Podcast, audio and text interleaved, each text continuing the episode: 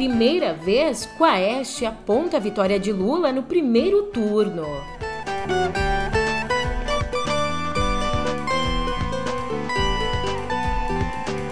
Também por aqui você fica sabendo como foram os debates entre os candidatos ao governo dos estados.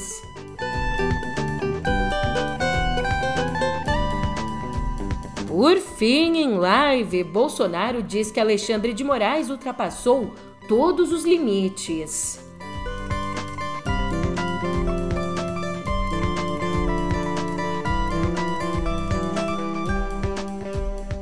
Um ótimo dia, uma ótima tarde, uma ótima noite para você. Eu sou a Julia Keck e vem cá, como é que você tá, hein? Nessa quarta, dia 28, eu pretendo matar sua fome de notícias só com esse episódio aqui.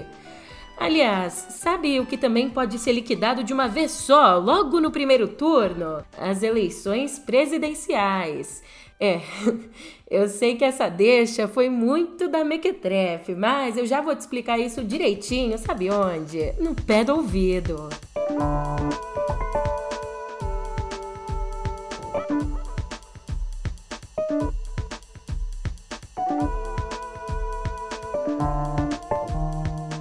Pois é, agora é madrugada de quarta, exatamente duas da manhã, e eu gravo esse episódio aqui com uma pesquisa de intenção de voto quentinha, recém-saída do forno. Divulgada agora há pouco, nessa madrugada, o levantamento presidencial da Genial Quaest traz o ex-presidente Lula à frente, com 46% das intenções de voto no primeiro turno. Ele então é seguido pelo presidente Jair Bolsonaro com 33%. Depois aparecem Ciro Gomes com 6%, Simone Tebet com 5% e Soraya Tronic com 1%. Os outros candidatos não pontuaram. Em relação ao levantamento anterior, de uma semana atrás, Lula subiu dois pontos e Bolsonaro caiu um, os dois dentro da margem de erro. Já os outros candidatos permaneceram estáveis. Ainda, segundo a pesquisa, 4% vão votar em branco, anular ou simplesmente não vão votar, enquanto 5% continuam indecisos. Agora, se a gente exclui aqui do cenário os brancos nulos indecisos, Lula acumula 50,5% dos votos válidos, o que indica exatamente a possibilidade de vitória no primeiro turno. Ah, e lembrando que essa é a primeira vez que a pesquisa Quaest sinaliza essa possibilidade. Mas, se a gente for considerar a margem de erro de dois pontos para mais e para menos, o petista tem entre 48,5% e 52,5%. Então a gente tem essa margem. Só que para ele ganhar no primeiro turno, precisa ter 50% dos votos válidos mais um. Aí, mesmo apontando essa possibilidade de vitória no primeiro turno, a pesquisa traçou um cenário de segundo turno. Nele, Lula aparece com 52% e Bolsonaro com 38%. Deixando um pouquinho de lado o âmbito nacional e partindo para as disputas estaduais, ontem a gente teve os debates da TV Globo entre os candidatos ao governo dos estados. Em São Paulo, participaram do debate o candidato do PT, o Fernando Haddad, o bolsonarista Tarcísio de Freitas, do Republicanos, o tucano Rodrigo Garcia, o pedetista Elvis César e Vinícius Poit, do Partido Novo. Em geral, o debate foi marcado pela tentativa de isolar o atual governador, o tucano Rodrigo Garcia, que tenta reeleição. Rodrigo, a segurança pública em São Paulo está largada. Hoje, roubos de celular faz parte da rotina desse Estado. E a gente sabe onde estão os receptadores no centro e ninguém faz nada. Não tem desculpa. Como é que pode um negócio desse? Candidato Rodrigo, o governo do estado de São Paulo, nos últimos dois anos, teve um superávit, ou seja, excesso de arrecadação de quase 100 bilhões de reais. Para ser exato, 83 bilhões de reais. Por que que o investimento nas polícias do estado de São Paulo foi tão pequeno? E por que não teve nenhum investimento nas guardas municipais? E por que temos tão poucas delegacias da mulher 24 horas? Elvis, eu vou pedir licença antes de responder sobre segurança para me dirigir ao Fernando Haddad, que não tem coragem de fazer pergunta diretamente a mim, que ele tem medo, que sabe que eu passando para o segundo turno nós vamos derrotar o PT mais uma vez aqui em São Paulo. Por isso ele aproveita. É, Garcia foi o alvo principal, não tem discussão, sendo criticado pelo aumento da carga tributária e pelo desemprego em São Paulo. Enquanto isso, o petista Fernando Haddad e o bolsonarista Tarcísio de Freitas tentaram nacionalizar o debate. Haddad criticou o governo Bolsonaro e Tarcísio defendeu o legado do presidente. O governo Bolsonaro agiu mal na pandemia, sobretudo com a vacina.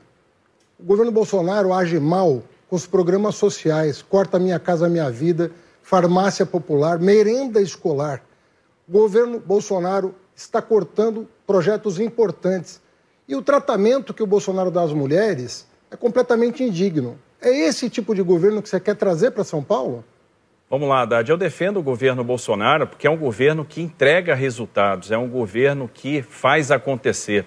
É um governo que superou crises muito duras e que está fazendo o Brasil sair do outro lado, gerando emprego, gerando oportunidade, sendo eficaz no combate à inflação. É um governo que concluiu. E para você entender como é que está essa disputa aqui em São Paulo, segundo a pesquisa IPEC divulgada nesta terça, Haddad lidera as intenções de voto no primeiro turno com 34%, enquanto Tarcísio aparece em segundo lugar com 24% e Garcia, em terceiro lugar, é escolhido aí por 19%. Já nas simulações de segundo turno, numa disputa entre Haddad e Tarcísio, Haddad venceria por 44% a 37%. Já numa disputa entre Haddad e Garcia, a gente tem um empate técnico. No Rio de Janeiro, participaram o atual governador Cláudio Castro, também Marcelo Freixo, Paulo Ganimi e Rodrigo Neves. Ali a gente teve um debate um tanto quanto morno com poucos enfrentamentos diretos entre Castro e Freixo, os dois primeiros colocados nas pesquisas. E pela milícia. E aí, Cláudio, é muito grave, é, porque o seu chefe de polícia, o Alan Turnovski, é, que é, foi a primeira pessoa que você escolheu, era uma pessoa muito importante no enfrentamento ao tráfico e à milícia. E o Alan Turnovski foi preso, e ele está preso ainda. E a acusação é que ele pertence a uma organização criminosa. Então, como é que o seu governo vai conseguir enfrentar tráfico enfrentar milícia se a pessoa mais importante do seu governo no enfrentamento ao crime é preso por pertencer a uma organização criminosa, planejando matar alguém, segundo as escutas telefônicas, isso é noticiado, né, por dinheiro. Né, você escolheu alguém para chefiar a Polícia Civil que é presa. Então, é difícil que esse resultado apareça. Então a gente precisa, eu queria que você falasse um pouco da prisão do seu chefe de polícia, o Alan Tunovski. Você tentou evitar que eu pudesse falar sobre isso na propaganda e você perdeu. Eu vou continuar falando e aqui você pode explicar melhor. Freixo, em falar em propaganda, é a sua campanha mais suja da história do, do Rio de Janeiro. Eu não falo por causa de sua causa, não, mas é porque você foi condenado pela justiça. 16 condenações. Nunca teve uma campanha na história do Rio de Janeiro com, com 16 condenações, condenações porque mentiu. É não fui eu, não, gente. Foi o Tribunal Regional Eleitoral que condenou a campanha do, do, do, do Freixo. E aí eu, eu, eu, concordo, é uma condenação eleitoral, mas a campanha dele pode ter certeza que é a mais suja da história do, Rio. Quando eu contratei o Alan Turnovis, o Alan Turnovis, gente, é um dos delegados mais respeitados da, da história da Polícia Civil. Não, não, não havia absolutamente nada que desabonasse ele. E ainda mais, Freixo, eu queria fazer uma fala aqui para o policial. A Polícia Civil é uma, é uma instituição bicentenária, com homens e mulheres sérios, que não tem governador, não tem secretário, não tem ninguém que vá instrumentalizar a polícia, gente. Os resultados da Polícia Civil estão aí. O combate à milícia, o combate ao tráfico. E entre os principais temas abordados, a gente tem os últimos escândalos de corrupção que aconteceram no governo do Rio. Também foram debatidos emprego, transporte e segurança. E a gente teve uma dobradinha curiosa entre Castro e o ex-prefeito de Niterói, o Rodrigo Neves. Castro só fez perguntas a Neves. Neves que quase não o atacou. Já em Minas, os temas mineração, diversidade e recuperação fiscal dominaram o debate. Participaram Alexandre Calil, do PSD, Carlos Viana, do PL, Lorene Figueiredo, do PSOL, Marcos Pestana, do PSDB e Romeu Zema, do Novo. No debate, o Zema, que tenta a reeleição e lidera as pesquisas de intenção de voto, ele virou o alvo dos opositores, ficando nitidamente nervoso. Aliás, um dos momentos mais peculiares é, eu acho que eu vou falar assim, peculiar. Aconteceu exatamente quando Zema se confundiu e errou o nome da candidata do PSOL, a Lorene. a quem chamou de Edilene. Eu queria comentar aqui, parece que está tendo assim muito direcionamento para o meu governo, né? Muitas acusações, mas o governo PT Pimentel, que o candidato aqui Calil e Edilene é, é, é, apoiam, né? Durante a gestão deles, eu acho que não é motivo de risada de forma alguma.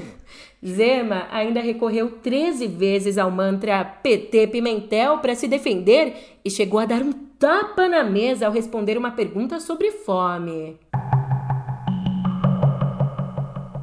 Na Bahia, o líder nas pesquisas de intenção de voto, o candidato do União Brasil, ACM Neto, foi o alvo principal do último debate entre os candidatos ao governo. Uma das principais críticas sofridas por Neto foi exatamente a polêmica por ele ter se autodeclarado pardo ao TSE. Ex-aliado de ACM Neto, deputado federal João Roma, do PL, chamou Neto de um candidato afroconveniente já Jerônimo Rodrigues, do PT, disse que a autodeclaração é um desrespeito. E Kleber Rosa, do PSOL, afirmou que a CM Neto deveria ter dignidade e recuar de sua posição. E no quadradinho, lá no Distrito Federal, o debate foi morno. Participaram Queca Bagno, do PSOL, o Coronel Moreno, do PTB, o atual governador Ibanez Rocha, do MDB, também Isalci Lucas, do PSDB, Leandro Graz, do PV, Leila do Vôlei, do PDT e Paulo Otávio, do PSD.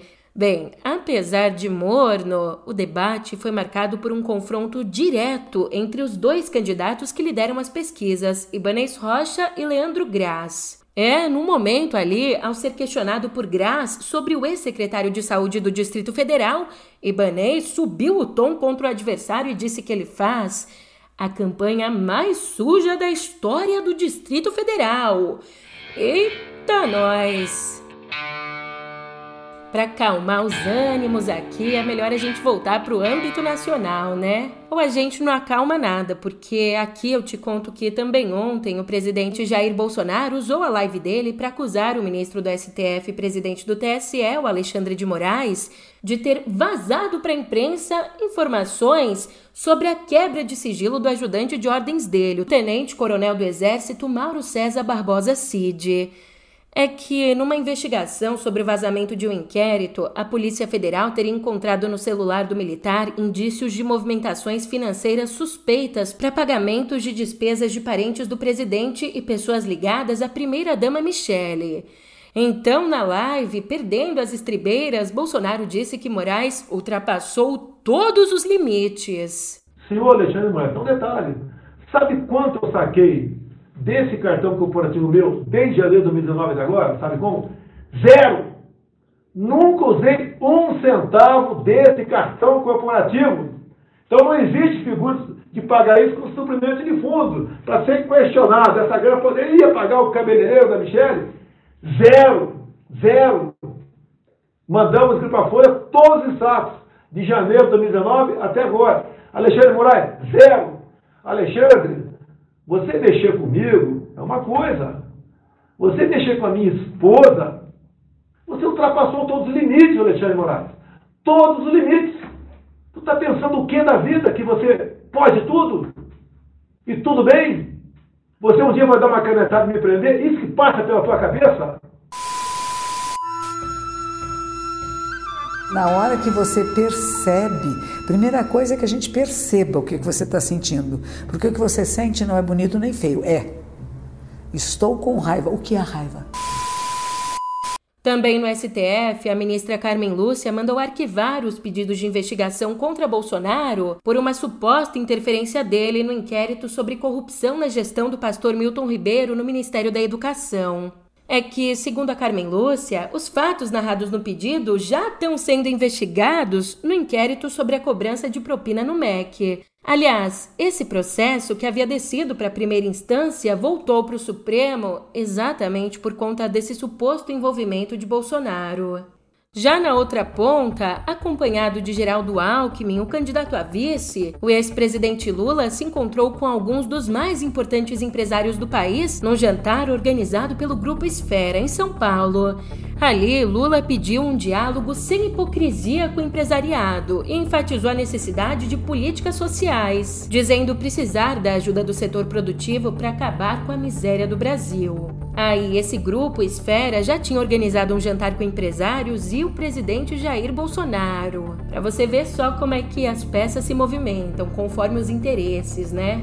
Bem, ali durante o encontro, Lula quebrou o protocolo e, em vez de começar discursando, pediu que os convidados dessem sugestões para o país. De longe, a reforma tributária foi o tema mais mencionado, junto com a segurança jurídica e responsabilidade fiscal. Em seguida, o ex-presidente falou por 15 minutos e, nas palavras de um dos convidados, foi o Lula de sempre, com suas qualidades e defeitos. Agora, você deve estar se perguntando sobre a impressão do empresariado. Então, sobre esses bastidores, como conta Bela Megali, abre aspas. Os integrantes da campanha de Lula saíram otimistas do jantar realizado entre o petista e 45 empresários e banqueiros do país. Lula deixou o apartamento de João Camargo, presidente do Grupo Esfera, ali na Zona Sul de São Paulo, sob aplausos. Empresários que estavam no encontro disseram que o clima estava muito favorável ao petista. Ainda, eles afirmaram que não é possível dizer que Lula angariou votos, mas pontuaram que o petista arrefeceu o clima de desconfiança que dominava parte do grupo. Fecha aspas. Ainda falando sobre Lula, ontem no evento de campanha em São Paulo, ele disse que, se eleito, não pretende disputar a reeleição em 2026, quando ele já vai ter aí 81 anos. Também ontem o PT divulgou o vídeo gravado pelo ex-ministro do STF, Joaquim Barbosa, relator do julgamento do mensalão, criticando Bolsonaro e declarando voto em Lula. Nas grandes democracias, Bolsonaro é visto como um ser humano abjeto desprezível, uma pessoa a ser evitada. Esse isolamento internacional é muito ruim para o nosso país. Nós perdemos muitas oportunidades com isso. É preciso votar já em Lula no primeiro turno para encerrar essa eleição no próximo domingo. Mudando de assunto, e uma pausa aqui que eu também vou mudar de posição porque Tá me dando formigamento na perna. Ai, Jesus, a velhice. Olha só, mudando de assunto, o TSE discute determinar o fechamento dos clubes de tiro em todo o país entre essa sexta e a quarta-feira da semana que vem. Essa medida parte de um pedido da coalizão em defesa do sistema eleitoral que reúne mais de 200 entidades e movimentos da sociedade civil. Sobre isso, o presidente do tribunal, Alexandre de Moraes, disse que a decisão deve ser tomada até sexta. E a coalizão traz um outro pedido. Ela pede que mesários sejam proibidos de trabalhar na eleição usando camisas do Brasil. E pede isso sob a alegação de que a camisa se tornou símbolo dos apoiadores de Bolsonaro.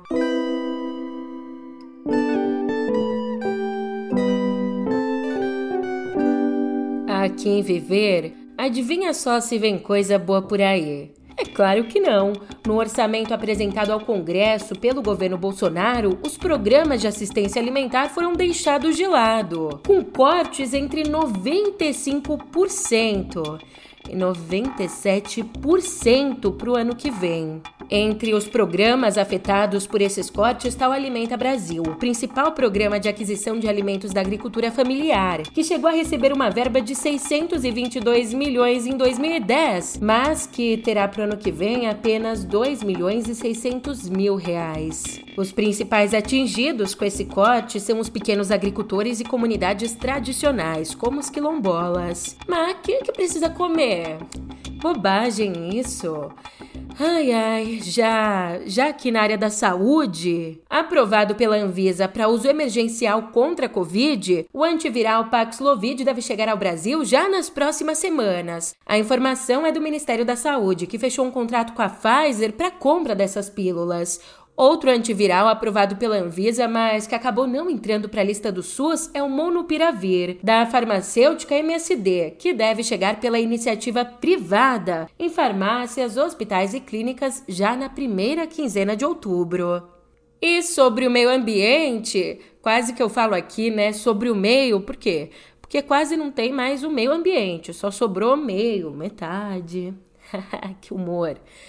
Ai, ai, a gente dá risada para não chorar, né? Olha só, um relatório do MAP Biomas divulgado nessa terça mostrou que a devastação provocada pelo garimpo dobrou em 10 anos. Em números, em 2010 a gente teve 99 mil hectares devastados. Já no ano passado foram 196 mil, uma área maior que a cidade de São Paulo. E ainda, o levantamento indicou que a mineração industrial passou de 86 mil hectares de área ocupada lá em 2001 para 170 mil no ano passado. Entre os estados que mais perderam floresta para mineração estão Pará e o Mato Grosso, enquanto o garimpo atingiu mais as unidades de conservação e territórios indígenas na Amazônia.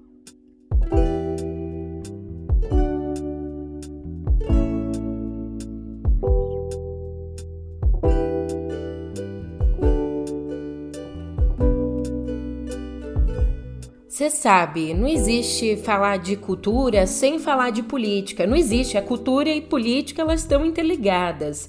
E a gente abre aqui o nosso bate-papo na editoria de cultura com uma reflexão. Abre aspas. É um filme para pessoas inteligentes que querem questionar suas noções pré-concebidas. Fecha aspas. Foi exatamente com essa frase que o jornal inglês Guardian definiu documentários de Had Rehab, da americana Meg Smacker, e definiu dessa forma assim que o documentário estreou no Festival Sundance esse ano. negative energy out on the paper. It's safe here. O filme em questão acompanhou por 16 meses quatro acusados de terrorismo internados no centro de reabilitação na Arábia Saudita. Mas toda essa adoração ao documentário acabou virando um cancelamento quando cineastas intelectuais muçulmanos passaram a acusar o longa e a diretora de islamofobia. Aqui as críticas vão desde a diretora ser uma mulher branca falando de homens árabes até a falta de uma análise das opressões históricas e culturais que teriam levado essas pessoas ao terrorismo. Então fica a dica aí, vale a pena se inteirar desse debate. Se você quiser pesquisar mais, não esquece, o nome do longa que tá dando o que falar é Jihad Rehab. Agora, pulando aqui para uma outra situação em que a política e a cultura se fundem a Rússia num protesto contra o apoio americano à Ucrânia. A Rússia decidiu não indicar um representante para disputar o Oscar de melhor filme de língua estrangeira. Mas esse boicote não é um consenso nem lá em Moscou. De um lado, o premiado cineasta Nikita Makhalkov, apoiador de Vladimir Putin, diz que seria inútil competir pela estatueta. Do outro lado, Pavel Churai, que é o diretor do comitê russo que deveria escolher o filme indicado ao Oscar, ele renunciou ao cargo, dizendo que a decisão foi tomada pelas costas dele. O conflito geopolítico influenciando mais uma vez na cultura, esbarrando, influenciando, enfim. Enquanto isso, aqui no Brasil, no momento em que os símbolos nacionais estão sendo mais uma vez sequestrados por um grupo, você sabe bem do que eu estou falando? É exatamente nesse momento a exposição O Sertão vai vir a mar que acontece na Galeria Marília Razuk, em São Paulo. Essa exposição critica o ufanismo por trás desses mesmos símbolos. Ali, o artista pernambucano Bruno Faria apresenta em telas, vídeos e instalações uma visão diferente e crua de objetos e paisagens. Para você ter uma ideia aqui do que eu estou falando, em uma das paredes, a partitura do hino nacional cantado numa gravação da banda e do coral da PM Paulista. Essa partitura tem buracos de bala em vez de notas ali na pauta. Também figuras históricas são desmistificadas em verbetes escritos por jovens estudantes. Por exemplo, o verbete dedicado a Pedro Álvares Cabral carrega os dizeres: invasor e explorador das terras brasileiras. Sentiu? Você sentiu incômodo? Tá vendo só? Tá exatamente aí a função da arte.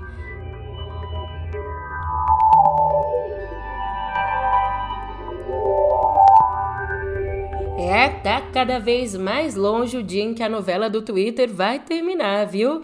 Pois previsto para acontecer nessa semana o depoimento de Elon Musk aos advogados do Twitter foi adiado para os dias 6 e 7 de outubro. Aqui, o bilionário daria um depoimento na batalha judicial dele contra a rede social após desistir de comprar a plataforma por 44 bilhões de dólares. E quem também adiou o depoimento foi o CEO do Twitter, o Parag Agrawal, que falaria aos advogados de Musk. Nesses depoimentos, os executivos deveriam responder a perguntas feitas pelas defesas adversárias antes do julgamento em 17 de outubro. O julgamento que vai de fato determinar o culpado pela quebra de acordo. E nesse cabo de guerra, o Twitter quer que a Justiça dos Estados Unidos obrigue Musk a adquirir a empresa no preço acordado de 54 dólares e 20 centes por ação. Já Musk quer se safar da compra, acusando o Twitter de violar o acordo ao reter informações sobre os usuários.